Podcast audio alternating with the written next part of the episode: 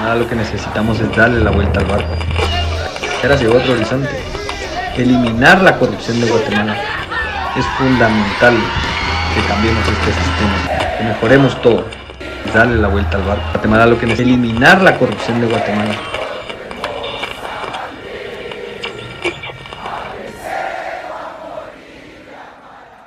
El cráter, por Diego Toledo. Bueno, bienvenida Keila, eh, bienvenida al cráter. Es un espacio donde básicamente hablamos de política y te queremos conocer acá desde el ámbito político. No queremos conocer a Keila la que se portaba mal, la que, la, que era la que era estudiante, la que estudió ciencias de la comunicación, ¿cierto? Imagen pública y medios de comunicación. A ver, eh, leí ahí que sacaste una, una, licenciatura o algo sobre en Perú, perdón. Sí, es consultoría política en la Escuela de Gobierno de Perú. Eso fue el año pasado para aprovechar la pandemia. Ah, ok. Sí. Ah, genial. Y que también estabas pendiente ahorita en Twitter de, de, los, de las elecciones ahorita en, en Perú. Sí. contanos, ¿cómo, cómo va eso? Está Fujimori, creo que es otra Sandra Torres. Sí, fue justamente lo que, lo que dije en un tweet que perdería en este momento exacto no llevo la cifra, pero ya, ya llevaban la mayoría de escrutinios contados. Eh, y es increíble ver cómo está dividido totalmente ese, el país sudamericano, porque, o sea, fue, por la mínima. Y recordemos que en las dos elecciones anteriores sucedió lo mismo, fue por la mínima que, que ganó el oponente, ¿verdad? De, de ella, desde siempre. Entonces es como llama mucho la atención que esté dividido todavía el país a pesar de, de, de, todo lo que han atravesado y que algunas veces han, bueno, Perú ha, cambiado muchas veces ese, ese contexto político y aún así no logran encontrar, igual que nosotros, el, el, el camino, ¿verdad? Que logre sacarlos adelante. Ya vamos a hablar más adelante. De, tranquila. Está eh, bien, pues se aguanta, se aguanta. ¿De dónde es Keila? ¿Quién es Keila? Eh, Sabemos que estás, estuviste en un certamen de belleza, en varios certámenes de belleza, pero ¿quién es que la dónde nace? ¿Cuántos años tiene? ¿Qué se dedica? Ok, bueno. ¿Le gusta el fútbol? Eso Me encanta. bueno, yo nací en Coatepeque, Quetzaltenango. Realmente pues es tradición, mi papá es de ahí, es tradición de toda la familia de ir a tener a sus hijos a Coatepeque. ¿verdad? Nos reunimos para las fechas Navidad, Año Nuevo, fechas especiales. Crecí en Patulul, Suchitepeques, calor, 100%. Eh, y bueno, en el 2018 decido venirme a, a, vivir a la ciudad capital en busca de, de, mis sueños, de mejores oportunidades. Siempre me gustó la comunicación. Atravesamos por un problema de, de secuestro, extorsión. Entonces, eh, eso no me, no me daba la posibilidad de venirme porque quedaba esa zozobra, pero ya en el 2018 me animé y pensé que ya era el momento adecuado de, de venirme para acá, de ser más independiente, de, de, hacer como que mi vida ya lo que yo quería realmente, porque estudié pedagogía, pero no era algo que me encantara como tal, ¿verdad? O sea, sí me gusta y de hecho me encantaría dar clases en la universidad, pero, pero en su momento, ¿verdad? No, no quería dedicarme 100% a esto. Me vine para acá, empecé a estudiar becada la licenciatura en imagen pública y medios de comunicación, terminé la licenciatura, ahora estoy empezando una maestría en diplomacia política y estrategia si me puedo describir, yo diría que soy story lover, me encanta estudiar, o sea, ¿Ah, esto, sí? o sea, es mi, yo podría decir que es mi hobby, porque es algo que lo hago con, que lo hago con entusiasmo, que me gusta, siempre me gustó.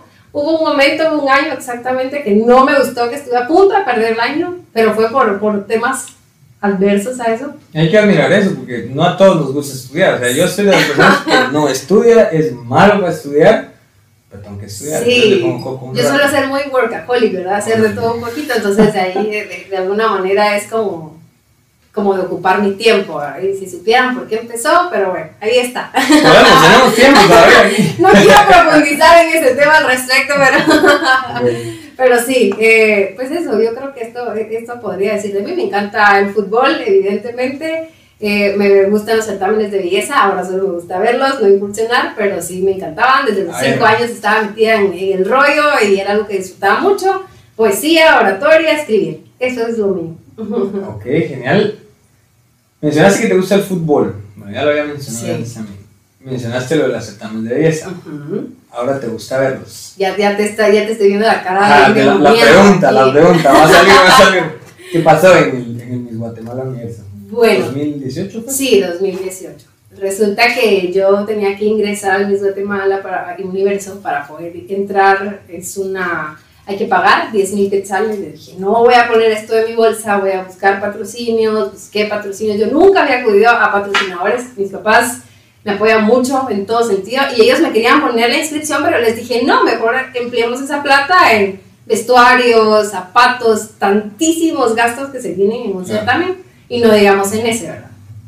Entonces ingreso yo con la mejor eh, disposición del mundo, aprendí muchísimo. O sea, realmente, si me preguntas si lo vuelvo a hacer, o sea, si lo volvería a hacer a pesar de saber lo que desencadenaría, ajá. por supuesto que lo vuelvo a hacer, porque aprendí y me dio muchas oportunidades. Llega la final, la gente tenía especulaciones, eh, pues gracias a Dios yo era la favorita, o sea, la gente me postulaba como la favorita.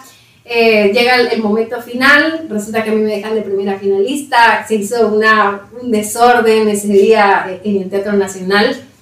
Y. y Primera empezaron las- finalista es que el segundo lugar. Sí, Y exactamente. eso es, Entonces, creo que Mis Mundo se llama. no, no, no, no, no, primera Ah, ok. finalista, Ah, sí. punto, ajá. Ok, ajá. Entonces, eh, termina el evento y las redes sociales son un revuelo, la gente enviándome mensajes de apoyo, subí en las redes sociales rapidísimo, o sea, fue, una bomba, realmente fue una bomba porque, porque la gente como que asociaba, ¿verdad? Me asociaba con lo que había pasado y que es pobrecita y que la reina del pueblo y que no sé qué, empezaron a, a- ya sabes, ¿verdad? Bueno, al mes ingreso al Miss Guatemala, que ese es otro certamen, ¿verdad? Es Ok. esa parte. Esa parte. Y, y, y este fue en octubre, como por ahí por 20, 20. Dejémoslo en 20 de octubre del 2018. Gano como, como Miss Guatemala 2019, digamos, porque es como que un año anterior, Más un par de meses antes, exactamente. Transcurre todo el año, eh, a mí me, pues me fue muy bien en el sentido de que tuve muchos patrocinadores, no por parte del evento, sino por mi parte. de que Te moviste porque es súper difícil encontrar. Exactamente, y también acudieron a mí, estados. algunas marcas, ¿verdad? era, bonito. Ya había levantado revuelo. Era bonito, em, me llamaban a eventos de belleza para conducir, ser jurado calificador. Yo me conocí casi toda Guate en ese certamen por, por, por esa banda, porque me invitaban a, a muchos lugares. Bueno, ya va acercándose. Es en septiembre yo empiezo a tener, no, no, no, mucho antes, empecé a tener roces con la organización, querían lucrar con mi imagen. Eh, habían cosas que a mí no me gustaban, ¿verdad? Que, que no, yo no podía. Yo no voy a hacer algo que va en contra de mi integridad, de mi ética, tanto personal como profesional. Eso no lo, o sea, por una banda no lo vale, ¿verdad? Claro. La que va a quedar manchada voy a ser yo. Entonces, por oponerme a cierto tipo de cosas, La eh. Sí, prácticamente sí, ¿verdad? Fue la rebeldía, pero al final era para salvaguardar mi imagen y mi integridad, que, que era algo que, pues para mí es importante, ¿verdad? Para mí. Eh, y si no la cuido yo, nadie más lo va a hacer. Entonces el asunto está que me destituyeron. En pocas palabras, hubo, hu- hubo discusiones y todo, yo no accedí porque no iba a acceder. Entonces fue como, bueno, te destituimos y yo, bueno, destituyame, ¿verdad? No, no, no lo iba a hacer. Eh, Guatemala está vetada, Guatemala no puede ir a competir al Oh. Universo. Entonces Wow. es como, se creó ahí Sí, un es un- poquito de revuelo. Pero está bien, o sea, yo, mira, yo mantengo ese punto. La rebeldía no es algún gesto altisonante, tampoco es pereza, tampoco es de querer dejar de hacer las cosas, es solo que no compa compartís o Sí. Y no lo vas a hacer justamente lo como acabas de decir, o sea, por la banda, porque, ah, ahorita toca esto, ¿no? Sí, no podías como, ay, me van a quitar la banda, entonces tengo que hacer lo que... Con miedo, No, ah, me gusta eso, qué, qué bueno, qué bueno. Además ya había sido visto el año, ¿verdad? Ajá, ya, ya disfrutaba la banda pero sí, exactamente. Qué chilero, bueno, ya pregunté, esa, esa pregunta la tenía Aquí. Ah, guardado. Pero ah, ahora quiero hablar del, del fútbol. Y es que sos de Suchi, ¿cierto? Sí. Y acaba de ganar Suchi a los cremas. Yo no soy crema.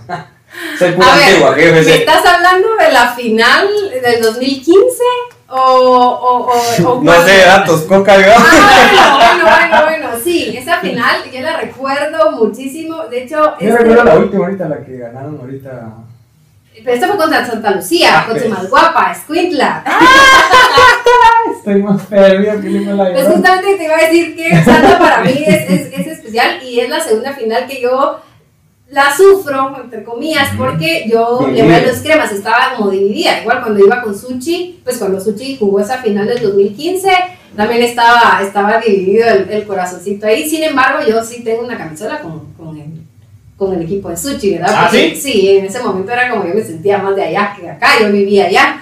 Ok. Esta vez yo representé a Santa Lucía en el Reinado Nacional de Humanidades, gané, representando a Santa por ahí Lucía, te entonces- asocié. Algo vi en Twitter que te Sí, sí, a sí, Santa. sí, sí, por eso fue, porque yo representé a Santa en el Reinado Nacional de la Facultad de Humanidades y yo gané, gané representando a Santa, entonces es como, estudié ahí un tiempo, entonces me, me tomé cariñito a, a Santa, Ok. por eso.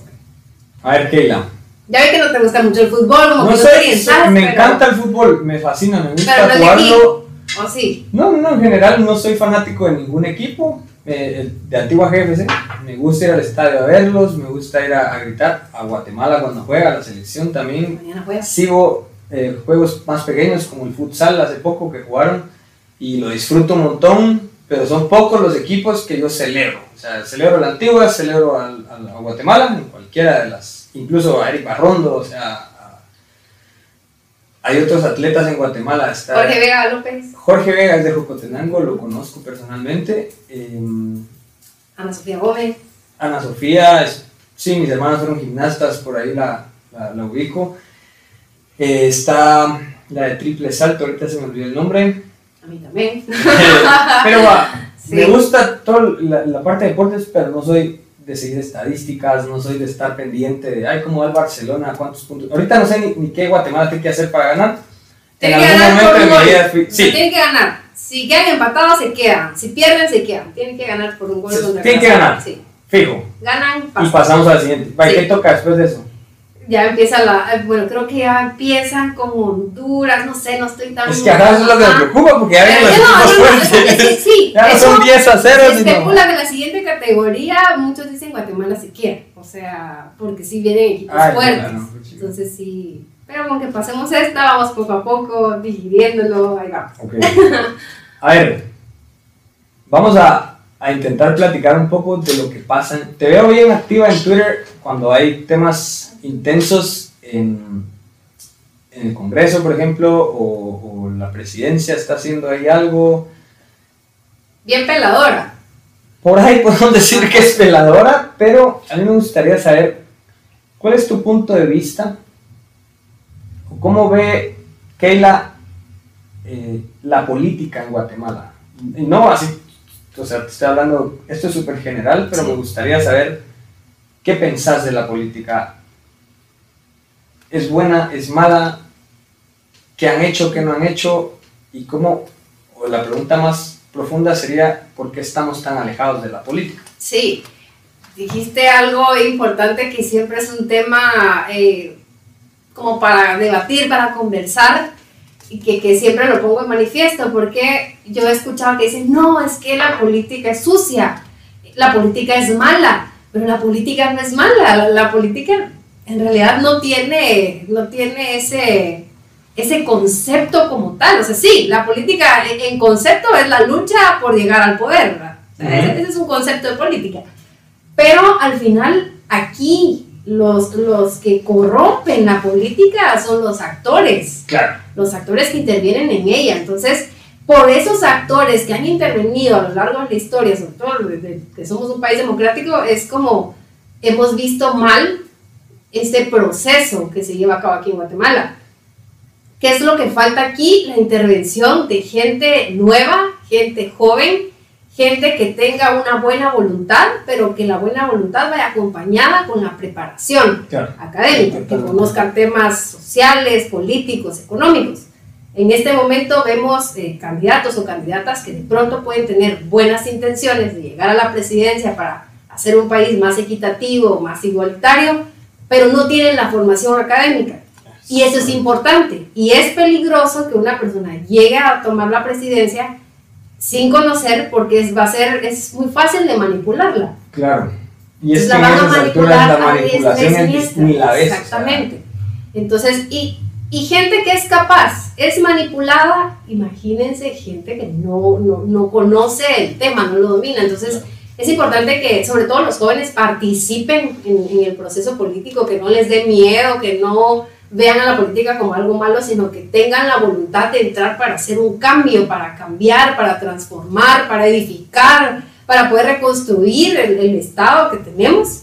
Eh, y poder participar, ¿verdad? Por poder ser parte de los actores y no solo señalar, sino... Pregunta seria. ¿Te gustaría participar alguna vez? Sí, por supuesto. O sea, yo, yo creo que esto yo lo tengo visualizado desde, desde que tenía cinco años. Yo dije que yo quería ser de Guatemala y también decía que quería incursionar en la política. O sea, era algo que siempre le tenía muy, muy visto.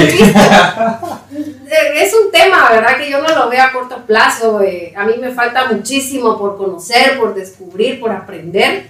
Y la corrupción inicia cuando uno ocupa un cargo en, del que no se siente capaz, del que no está claro, capacitado para estar. Entonces de nada me sirve empezar y, y, tal vez no conozco el tema, ¿verdad? Entonces tengo que, yo siento que me falta todavía conocer más, o sea, si quiero hacer las cosas bien, si, tengo, si quiero tener una visión clara de lo, a qué quiero llegar, por qué, uno tiene que llevarlo de la mano con, con, la preparación académica y también la empírica, porque no todo se aprende en la academia. ¿verdad? Claro, esa parte, esa, esa chispa que se genera, es, la, la tenés que ir sí. consiguiendo en el camino. Como haciendo el caíto, dicen ahí. Exactamente. Entonces, sí. Pues. Está ahorita la vicepresidenta de Estados Unidos acá en Guate. Precisamente estamos en zona 1 y aquí a la vuelta andaba la, la señora. Por la mañana, luego por aquí. ¿verdad? Sí. ¿Cómo, ¿Cómo ves esa visita? O sea, ¿qué, yo, la, yo tengo una perspectiva, y si quieres te la digo después. No, de una vez. yo tengo la perspectiva como que vino a somatarle la mesa al, al muchacho más malo de, de, de, la cuadra. O sea, le vino a decir, compa, están metiendo mucho las patas, hay muchos corruptos en tu gobierno y le somata la mesa. Porque esto viene acompañado de todas las políticas sí. de Estados Unidos que está creando anticorrupción en Latinoamérica. ¿Cómo la ves? O sea, ¿qué, qué perspectiva te da o, o, tenés de Kamala Harris acá en Guatemala? Y siempre tengo que decir dos cosas, ahorita voy a hacer un paréntesis. Digo Tamala en vez de Kamala Harris. y la otra es, digo, en vez de hubo, hubieran. Ah, okay. Entonces, si hubieran, me puedes corregir. Ah, Eso lo había apuntado en la última entrevista. Yo soy corrijona por naturaleza, pero también si, si me equivoco se vale. ¿verdad? bueno. El, el, objetivo principal de la, de la venida de la vicepresidenta Kamala Harris, Tamala, Tamala, Tamala. Eh, realmente es para venir a implementar estrategias que ayuden a, a, disminuir el flujo de migración. O sea, ese es un tema latente en Guatemala y que para ninguno es una sorpresa. Pero la pregunta aquí es, ¿por qué las personas migran? Y entonces mucha gente dice migran por la pobreza, por la violencia, que, que es, es, cierto, pero el tema principal para mí de la migración es la desigualdad social. Claro, somos y, uno de los sí. países más desiguales en Latinoamérica. Y entonces, ¿qué es lo que causa, qué origina la desigualdad social? Esa brecha de poder adquisitivo eh, dilatado paradójicamente desde que empezamos a ser un país democrático, desde el periodo democrático, o sea, es como nos cuesta mucho ese tema de poder adquirir, de poder crecer, de poder prosperar. Entonces, en una sociedad en donde su gente mira que su futuro no brilla, que su futuro no es prometedor y que la, el desarrollo también personal pues no va a llegar a ningún lado, pues tienen que emigrar, o sea, no, no les queda de otra.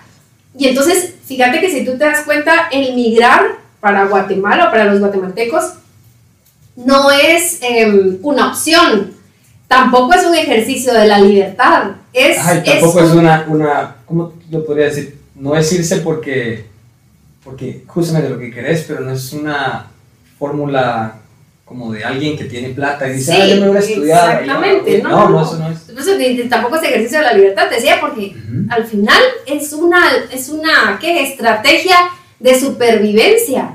Claro. Porque aquí tú miras, eh, hablemos lo que es, aquí no hay, no hay que, ¿cómo se dice ahí? Eh, meritocracia. ¿Qué no, meritocracia? Aquí si tenés cuello, sí. pasas. Y no quisiera generalizar porque de pronto no todos no son así, general, pero, pero la sí mayoría de puestos estatales están dados porque hay una afinidad o hay consanguinidad. pero no realmente porque se sometan a, a una, a- ¿cómo se llama este? Tiene, tiene su nombre, como cuando se ingresan varios currículums y empiezan a evaluar cuál es como ¿no? posición, exactamente, sí la hacen, pero ya están dadas, no es exactamente. Entonces, ¿qué piensan los jóvenes? 8 de cada 10 jóvenes, el, el aparato económico les dice que no, los rechaza cuando quieren ocupar algo, una profesión. Entonces, ¿qué pasa con esos jóvenes que saben que los buenos empleos, con, con salarios dignos, con lo que podrían crecer, ya están dados y aquí no hay oportunidad y te pagan una miseria cuando, cuando tenés la capacidad de hacer cosas grandes? No hay un trabajo, no, el trabajo no, no, es raro el trabajo aquí que sea digno, pues, que, que está bien pagado y que que con todas las... 8 mil quetzales Exactamente. es raro. Ajá. Entonces la gente se tiene que ir porque no, no les queda otra opción. Claro, te digo, llegas a Estados Unidos y estás la, la primera semana tal vez en lo que te adecuas y la segunda semana ya la banda ya está trabajando, ya estás en dishwasher, ya estás como ayudante de, de la barra o jardinero o incluso pintando casas. O sea, yo he hecho todo eso en Estados Unidos. Y te digo, lo conseguís súper rápido y la paga es inmediata. A la semana tú ya tienes 400 dólares en la bolsa. O sea, trabajando en, en, creo yo, los ámbitos más bajos, pero con- o sea, para mí son dignos económicamente en Estados Unidos. Si empezás a levantar tu nivel de inglés, si ya te pones un poquito más vivo y le das aquí y por allá, o sea, ya puedes ser ayudante de mesero, puedes ser Ya vas escalando. Entonces ya puedes ganar, digo, yo llegué un mes a ganar en quetzales como unos 30 mil quetzales. Que eso es, aquí, ¿quién va a O sea, ganar 30 mil ese es el quetzales? sueldo de los diputados. Exactamente. 20, 29 mil creo que ganan. 29 mil, ajá, por ahí, dependiendo las, las la- bueno, la- 29 mil más las comisiones. que tengas. No, las comisiones. ¿Sabes qué? Fue una pregunta que yo hice en un diplomado. Me acuerdo que se la hice a Milcar Pop en la San Carlos. Mi pregunta fue, eh, señor diputado, ¿cómo se roban en el Congreso? ¿Cómo hacen los ladrones para robar? Yo quiero saber porque yo quiero ver cuál es la línea de fiscalización que yo tengo que hacer. Es bien difícil encontrar esa- esos hoyos, pero me decía, bueno, puedes hacerlo en el presupuesto nacional, puedes tener plazas fantasmas. Me dio, varias, me dio un menú. Varias opciones de cómo hacerlo. sí. Ajá. Entonces, sí, cuando yo conozco eh, diputados y veo la forma en la que se manejan, digo, ok, este, es- este Sí. está, es chuquísimo. O sea, mira, anda a hablar con el diputado tal porque tiene una placita ahí en el Ministerio de Salud, ¿va? en la Dirección de Sí, Salud de mi departamento. Hay, hay muchos de esos. Entonces, justamente esto es como concatenando lo que decías. Si tenés la alianza directa con el gobernador, con el alcalde, con el diputado o con un ministro, qué sé yo, sos una persona que tiene capacidad de crecimiento en Guatemala, que puede adquirir No, no. un carro. Ujú. Si no tenés eso, chao. No. O sea, se acabó. Sí, eso que ganabas aquí difícilmente lo vas a ganar. Es, muy, es muy complicado. Y era, eran trabajos que no necesitabas un conocimiento exuberante. Sí tenías que ser muy disciplinado y, ser, y hacer las cosas bien. Sí. Porque el gringo sí te dice, o sea, tenés un- otra oportunidad. Y la, la, Ya esas no patas, iba a decir la cagaste, pero no, quería decir eso. y te echan, o sea, te botan y ya puedes conseguir a la par. En un mismo restaurante o a la par puedes conseguir trabajo, pues, pero sí pasa eso. En Guatemala, lo que tú decías, no tenemos esa, esa libertad. Pero ahora, ¿tú cómo crees que la corrupción, eliminando la corrupción, Solo te voy a decir una cosa, agregando a esto, otra cosa que también influye a que la gente migre y que se origina por lo mismo, es de que tú estás aquí. Imagínate a tu vecino, tu vecino tiene una, una casa no promedio, sino debajo del promedio. Se va el, el jefe de la familia a Estados Unidos. Pasa el tiempo y ya los hijos tienen de pronto un mejor teléfono, o ya tienen un carro, le agregan una planta a la casa, o simplemente le cambian el material y le ponen un material más concreto, más seguro.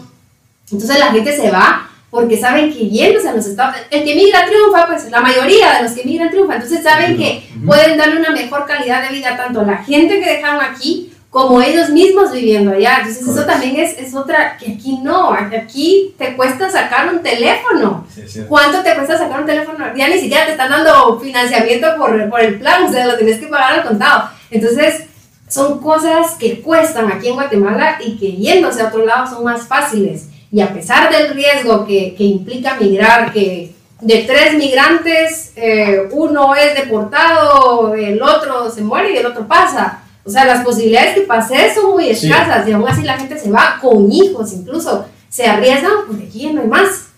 Y la corrupción es, es, es un ente principal. A ver, ¿qué vas a decir de la corrupción? Mira, yo creo que, o sea, alimentando este, este tema, la corrupción lo que hace es justamente lo que decías al inicio, la desigualdad. O sea, pone dinero en.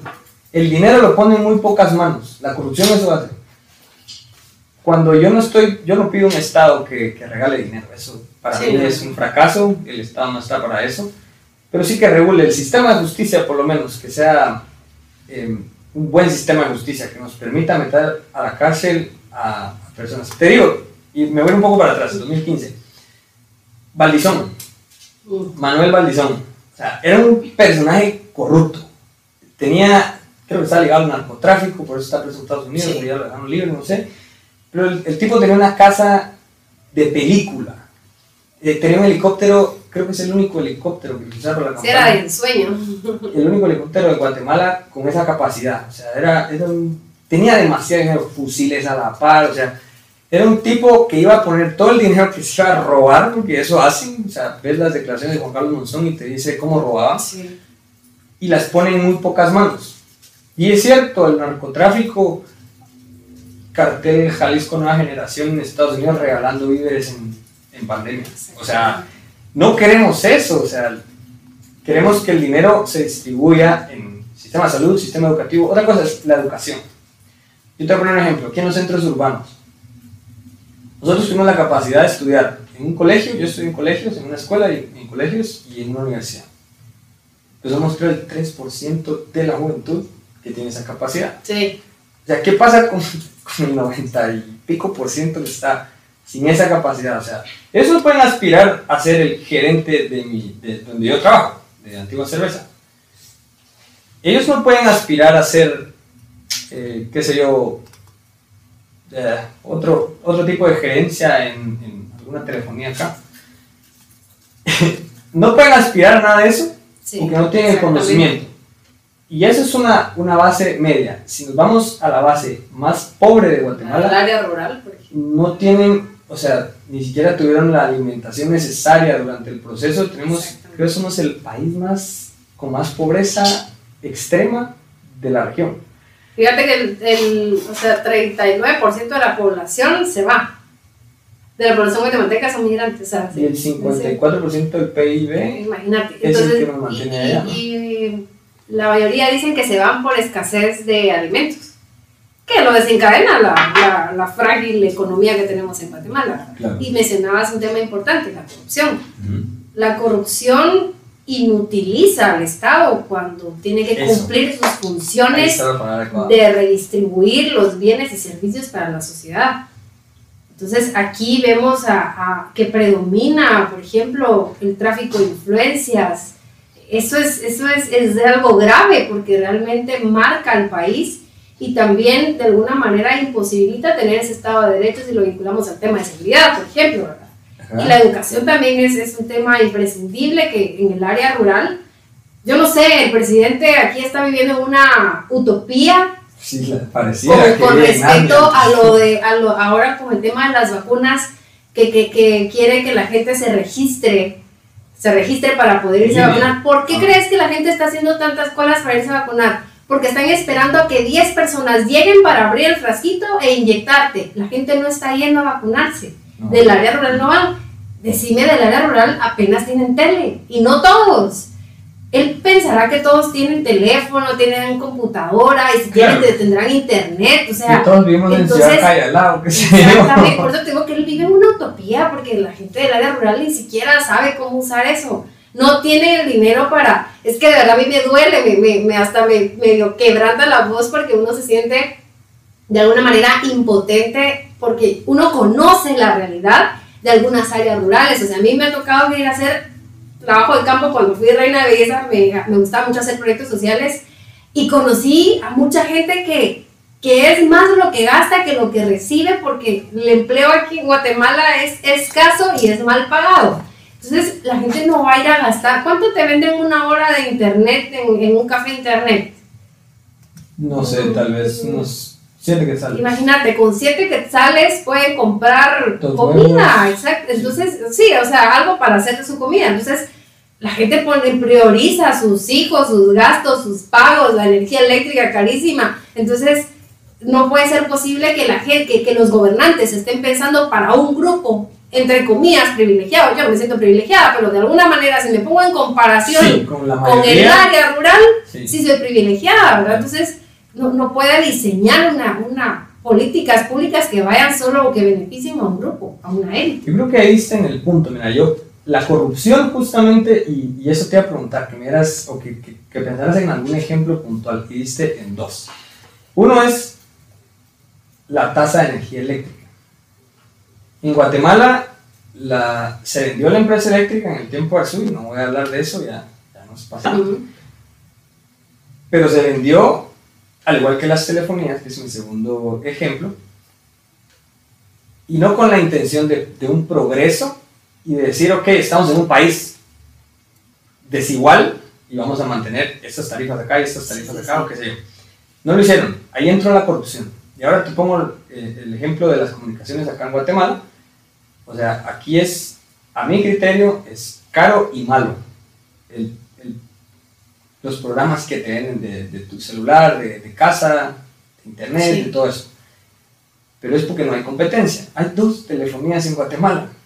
Y entonces cuando tú vas a ver cómo se pasó la ley de comunicaciones, que está mal llamada, se le dice la ley de tiro, tú vas a ver cómo lo hicieron y dónde estaba este señor, que su papá es canciller en, en- en Reino Unido, este señor no me recuerdo el apellido, pero por ahí búsquenlo.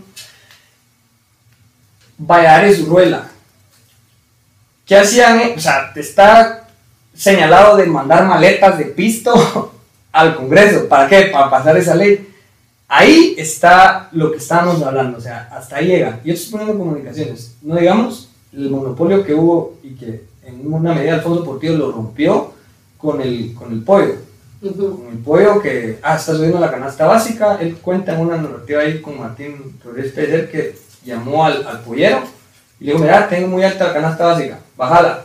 No quiero, ah, va, traigan pollo Tyson sin arancel, pero por acuerdo ministerial, Sí. no es una ley, no es una ley de competencia. Sí. ¿me entendés? Y mencionaste ese tema también es imprescindible aquí en Guatemala. ¿Cuántos emprendedores son oprimidos de alguna manera? Oh, son- llegando a un punto álgido. Vamos a meter con los banqueros. Son raros los emprendedores que logran salir adelante en Guatemala. ¿Por qué? Porque en Guatemala no hay una ley de competencia, está en iniciativa de ley. Hay una iniciativa, Está la pero iniciativa. no es ley. Y, ajá, es una iniciativa. Y si miras la iniciativa, mal estructurada no está. O sea, está bien, pero no la, no la ponen en aplicabilidad, o sea, no, no la ponen en ley. político. Entonces, mientras no haya una ley de competencia, el mercado siempre va a favorecer a los mismos, a los A un oligopolios, monopolios, oligopolios, como querrás llamarlos, pero los va, los va a favorecer a ellos. Correcto. Y entonces, es por eso es de que es la, la necedad Lo siento, la necesidad completa de, de tener esa ley que nos, pueda, que nos pueda regir, que pueda regularizar el mercado, que nosotros tengamos acceso a mejores servicios, eh, porque pagamos un servicio carísimo y pésimo. Entonces es como, y eso es otra de las causas de la migración. O sea, Ya. yo estaba platicando con un, Ah, bueno. un amigo, él vivió mucho tiempo en Estados Unidos, desde aquí en Guatemala y regresó. Tuvo un problema, no voy a mencionar con qué compañía, pero tuvo un problema.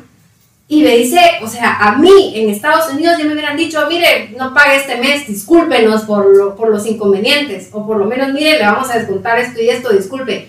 Aquí no, aquí les vale, o sea, aquí el servicio... Porque el ente estatal Porque- está ajá, acotado y no, es, no hay quien presione. Y como si no estás aquí, te pasas para acá y si no te gusta acá, te tienes que pasar para acá. Entonces ellos no se mueven, pues, Claro. porque ya saben que no hay más opciones. Aquí sí se necesita una ley de competencia Claro, para regular. El- los clientes que se van con esta, se van a la otra. Y ellos pierden y ya están los demás. Ajá, Es que es absurdo. Y con respecto también a los impuestos, por ejemplo, que también estabas mencionando algo de, las, de la energía eléctrica Sí. y este tipo de cosas, la gente que migra sabe que ya tiene que ir a pagar impuestos también. Sí, es que los pagas. Ajá. No, hay, no te puedes zafar de eso. Pero tú también estás consciente que allá tenés acceso a, a una buena, eh, a un buen servicio de salud. Sí, tenés. Educación, la de, vacuna es gratis. educación ¿verdad? de calidad, infraestructura fiable, Muy bien. confiable. Entonces te pones a... Y aparte que sí te tenés que aplicar a la ley, pero si también te, algo te perjudica la ley, repara y repone y repara, pues. O sea, Sí, es entonces- el mismo, ajá, una municipalidad te puede Ajá. pagar porque te Mientras tanto aquí es todo lo contrario. Aquí todos tenemos que pagar impuestos. Y teóricamente sabemos para qué se usan los impuestos. Por ejemplo, sabemos que una municipalidad tiene ingresos propios, los ingresos tributarios, que iban los arbitrios, eh, que están los impuestos natos, los no tributarios, que es, eh, son las, las tasas. Está dando una cátedra.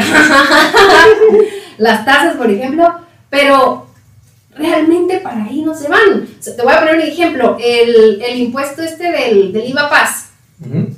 el 75% es de inversión, el 25% es para accionarlo, ¿verdad? Entonces en la inversión tenés que ver eh, temas de agua potable, drenajes. ¿Y qué pasa aquí cuando llueve en la capital?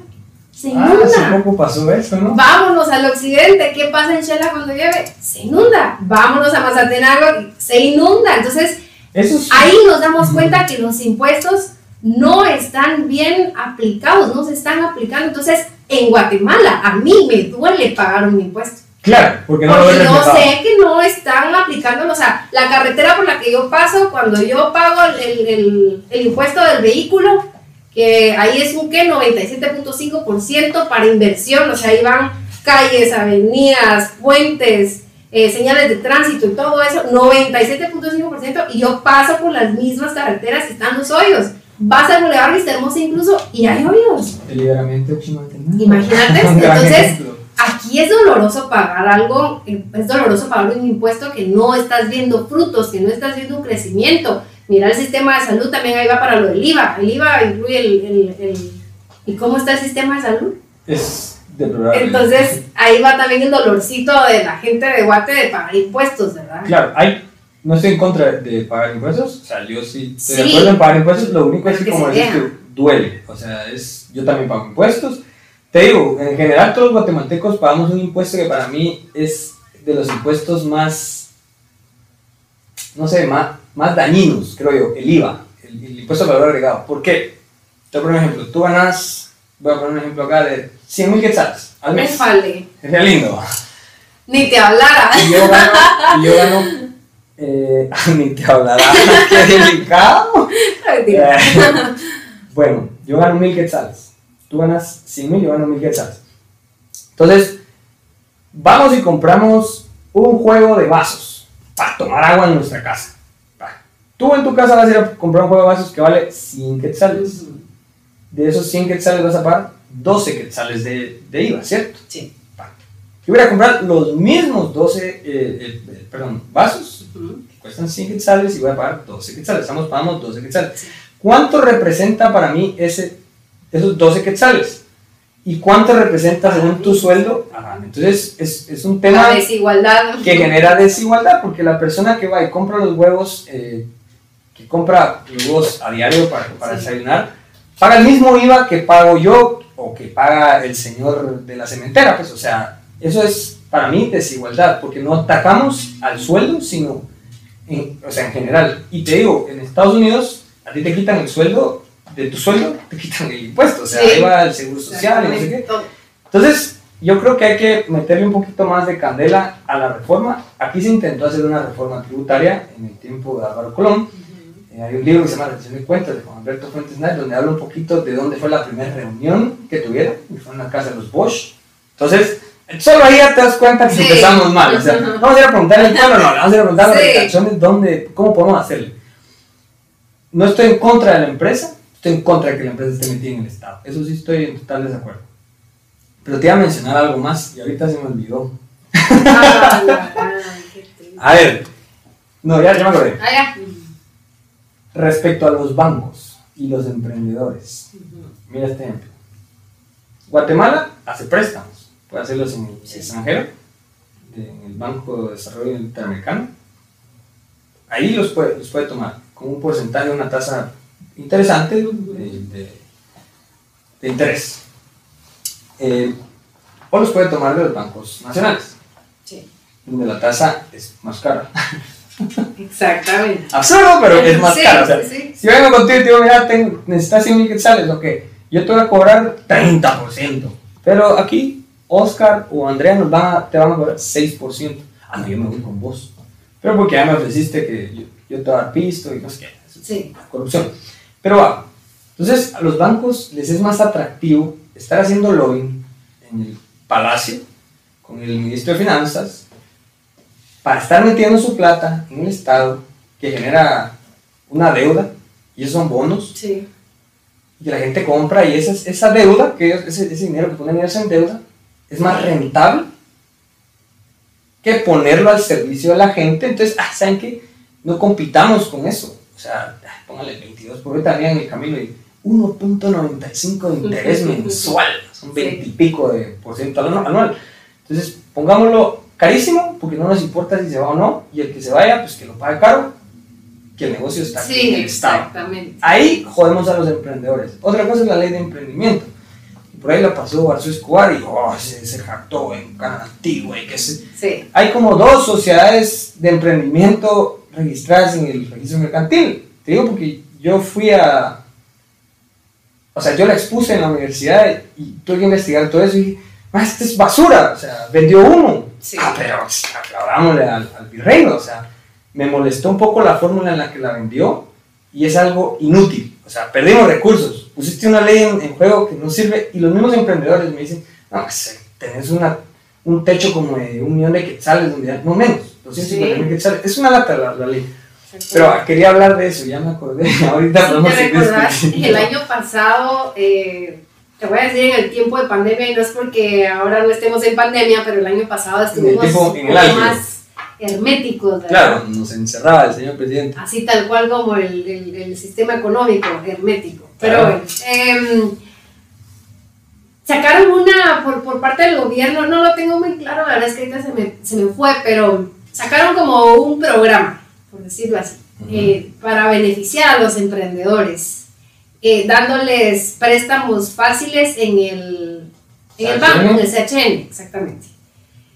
¿Y qué pasó? Muchos emprendedores, o la mayoría de emprendedores que sí querían acceder a, a ese préstamo porque ya no les daba más su negocio, no cumplían porque pedían un sinfín de características, de, de- de cualidades a llenar. Tienes que absurdas. ser casi millonario. Entonces no pudieron, fueron raros. Y tú revisabas, te digo porque yo leí el informe de gobierno el año pasado y yo sentía que estaba viviendo en Alemania, en, no sé, estaba así, con, con ya solo faltaba que dijeran, aquí hay superávit, ¿verdad? De veras. Y nada que ver, nada que ver. Y yo me, me, me quedé leyendo el informe de gobierno y dije, barbaridad, qué sarta de mentiras.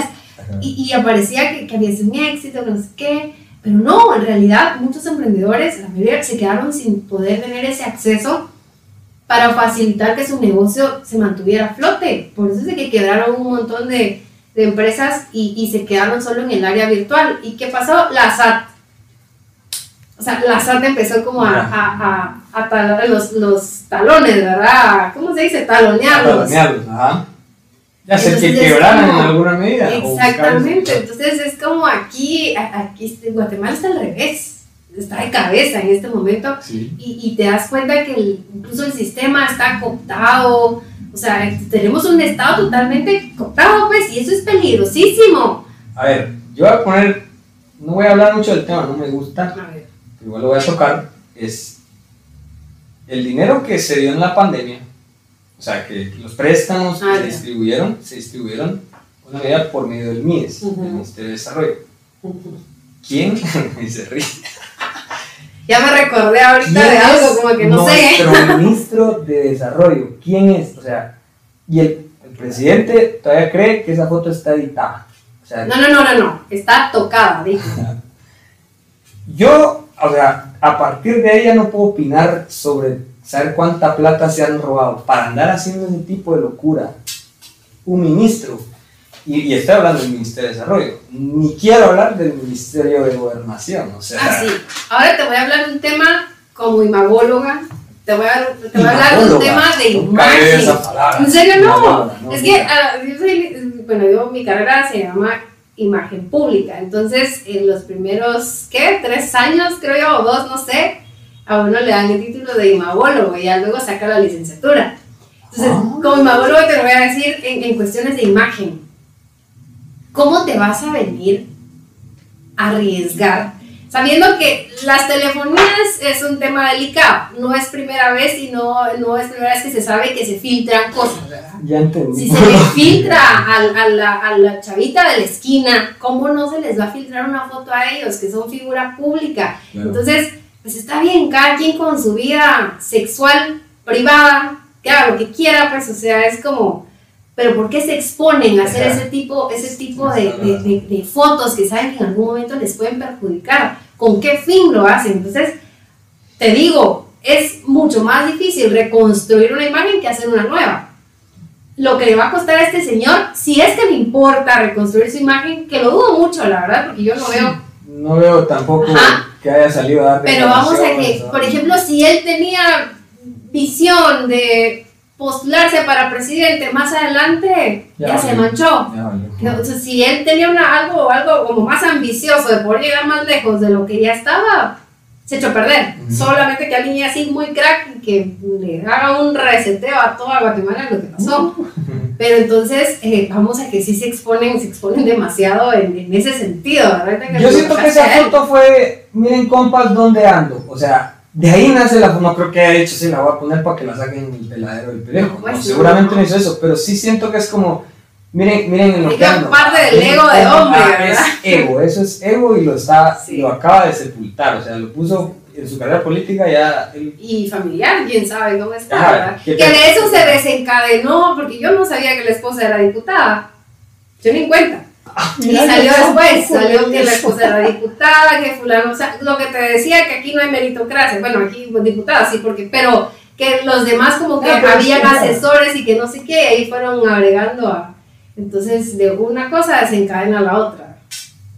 Qué profundo, no sabía que era de, de era, tenía esposa y que Sí, sí. No, ha dicho nada de aclaraciones. Tenemos la bancada, fíjate, porque no me recuerdo, pero sí es. Seguro del ajá. oficialismo. Sí, Pero bueno, a ver, ya hablamos de todo un poco. Ya creo que hemos desbaratado, poquito es fácil desbaratar este gobierno y aparte se presta, o sea, nos da insumos para desbaratarlo, no hace muy bien las cosas que digamos, pero a mí me gustaría más ver eh, posiciones de, de soluciones. sí, eso es importante. Yo tengo claro en mi cabeza que una de las soluciones es en el Congreso. En el Congreso se maneja muchísimo poder, más que en- incluso en la presidencia. En la presidencia se puede robar muchísimo y hay poder de robar lo Es que hace. un organigrama de la municipalidad, la máxima autoridad es el consejo, aunque se crea Aunque que es se el crea que ¿no? el correcto. Entonces yo sí pongo los ojos en el Congreso y es ahí donde, donde me gustaría ver. O sea, aquí logramos, digo logramos pues porque siempre estoy ahí pendiente, pero se logró en Guatemala una bancada de 51, que luego se separaron Sí. y cada quien por su lado, pero se logró para evitar candidaturas en estas comisiones de postulación. O sea, de gente deleznable totalmente que salía de, de la oficina, no, oficina no, de la cárcel preventiva o la prisión preventiva que tenía Gustavo Alejos para irse a, a- a postular para magistrado. O sea, se logró votar en alguna medida eso. Por ahí estaba la bancada de, una parte de la bancada de Bien, otra parte, una pequeña parte de la UNE. eh, creo que creo también se metió por ahí, Semilla, estaba Humanista, bueno, Humanista no estoy seguro, pero tendría que revisar. Pero se logró hacer ese cabildeo para que la gente dijera no a esto. Es bien difícil porque no hubo plata de por medio. Sí. O sea, juntar a todos esos mugrosos. Y me da risa porque hace poco me decía un compañero que, que trabaja en el Congreso, me dice, pues es que ahí hay gente como que está esperando a que pase este Felipe Alejos para darle órdenes. Son diputados, me dice, y están esperando que pasa y se les ponen ahí a platicar y todo. O sea, sí sé que en el Congreso está una fuerza y hay que tener, hay que cooptarla, o sea, para bien. Sí. Yo ahí veo una solución. Te puedo dar también derivarlo para abajo, pero tú dónde o cómo ves las soluciones en Guatemala? Mira, hay un tema importante que no lo tocamos y que es imprescindible y mencionaste a Henry Reyes para terminar de desbaratar el Estado. Ajá. Y es el tema de seguridad. O sea, el tema de seguridad es importante eh, si lo relacionamos o lo vinculamos con la migración. El 0.6%, del 39% que migra, se van por temas de seguridad, porque aquí en Guatemala no estamos Por seguros. extorsión, o sea, tú te mudaste, creo Extorsiones, secuestros, sí, y estás en un tema de extorsión. Exactamente. Ah. Entonces, eso eh, influye mucho en, en la construcción, mejor dicho, que no aporta en nada en la construcción de un Estado de Derecho y por el contrario también eh, hace que uno dude de la legitimidad de las instituciones estatales. ¿verdad? La- Claro, la- o sea, te- a mí me da un pavor pensar que tengo que ir a denunciar al MP. Sí, Alguien que me está extorsionando, o sea. porque la justicia también no está... Mira, tú está aquel que estás Justa. extorsionando eh, y te, te Sí. algo. Totalmente. Entonces, para mí, yo creo que la primera solución es que como guatemaltecos sepamos elegir en las elecciones. Y caemos a lo que te decía al principio, que alguien que no sea suficiente solo que tenga buena voluntad, que, que esté preparado, ¿verdad? sí. Saber elegir, hacer como que una investigación exhaustiva de todos los que van y saber elegir, pues, porque aquí a- aplicamos el voto de castigo, aplicamos que este, este, este, este es guapo, este es guapa. Un eh, paréntesis. Dice Mario, eh, sí, Mario Taracena, el diputado la UNE, en una entrevista que lo escuché decir, decía, Sandra Torres ha puesto a tres presidentes en Guatemala. Sí, O sea, Eso no, votamos por, no votamos por Otto Pérez Molina, no. no Ni- votamos ni- por Jimmy Morales, no votamos. O sea, ya están viendo los resultados de la primera vuelta de Yamatel y creo que hay más población en mi, en mi departamento Sí, que todos los tú. exactamente. O sea, pero continuamos. Entonces, eh, el asunto es poder elegir de una mejor manera a, a- a las próximas autoridades. Esto incluye a lo que mencionabas, el Congreso, el presidente, porque a veces es como, pues ahorita hay mayoría en el Congreso, ¿verdad? por eso están haciendo lo que se les da la gana. De pronto no todos pertenecen como, como en El Salvador, que la mayoría, ajá, pero aquí están. ¿verdad? Ya se unieron, al final ya se mezclaron. Saber elegir. Segundo, yo sí me atrevería a decir que es necesario hacer una asamblea Constituyente. nacional constituyente que pueda reformar el Estado, como que pueda reconstruirlo, porque eh, si te das cuenta en este momento, vuelvo y repito, todo está cooptado. O sea, nos tienen a todos aquí, Claro. así. ¿verdad? fuerza, Y, tenemos que recordar que, por ejemplo, o sea, ¿cuál es el, el, el ejercicio de los tres poderes del Estado, verdad? El, el poder crear, evaluar y medir que, esté funcionando lo que ellos están planteando, reformar nuevas políticas públicas que, que mejoren, que no solo eh, favorezcan a la misma élite, ¿verdad? Los mismos grupos que siempre han sido privilegiados, las contadas familias que hay aquí en Guatemala que, que tienen el privilegio de vivir como reyes, pues, y nosotros estamos buscando oportunidades por todos lados y no hay manera, no encontramos la salida. Entonces, para mí esa asamblea es clave desde el punto de vista eh, ¿qué? institucional, ¿verdad? Que se, que se lleve a cabo para poder tener esa, esa reforma de- del Estado. Por el lado de la sociedad, por nuestro lado, es imprescindible también que tengamos indignación, porque yo siento que Sí. que como ya llegamos al fondo del pozo, ya creemos que ya no va a pasar más. Y pasa más y, y estamos esperando. Entonces, no hay manera en, el que todo, en, en la que todos lleguemos a una indignación como pasó en el 2015 y que nos levantemos y que haya un levantamiento, pues. Es cierto, la revolución sería la última opción. En realidad sería como que lo ideal sería que empezaran a reformarse desde arriba, ¿verdad? Que empiecen a cambiar, que no haya necesidad de exigir, sino que ellos lo hagan.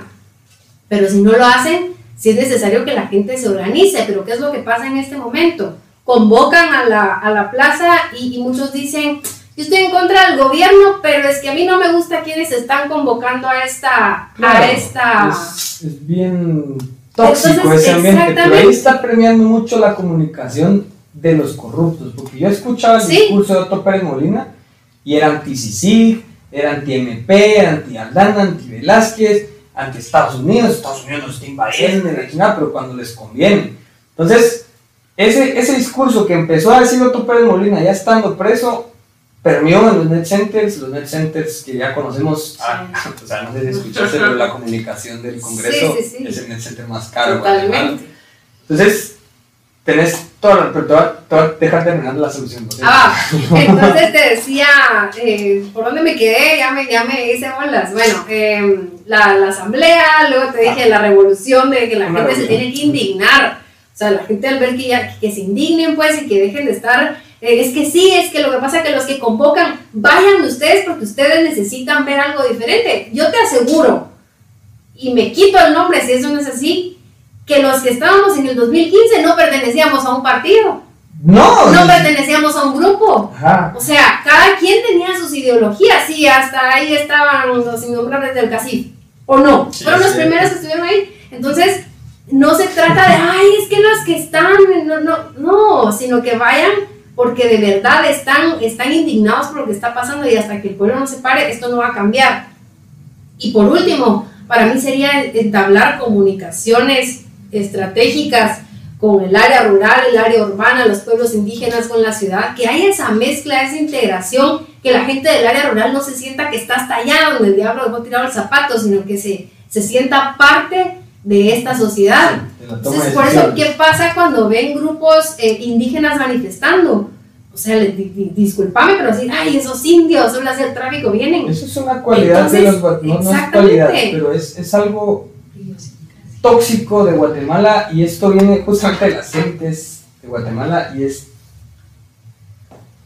el creer que somos diferentes. No, Esa discriminación. La discriminación para mí es la fuente de todo. Entonces, en el colegio, te digo, a mí me pasaba, o sea, mis compañeros, no seas indio. Y, entonces, sí, es una ofensa, pero eso viene desde las fincas de los alemanes, no fincas integremos, españoles. ah. hasta que no logremos que integrar, amalgamarse la población y ya tener esa mentalidad, quitarse esa mentalidad absurda de que yo estoy aquí y la gente indígena está allá, sino que estamos todos juntos y pertenecemos a una misma sociedad porque estamos dentro del mismo territorio que se llama Guatemala y que estamos regidos por las leyes. Entonces ahí vamos a entender que tenemos que, que, que la fuerza va a ser que podamos cambiar de alguna manera, ¿verdad?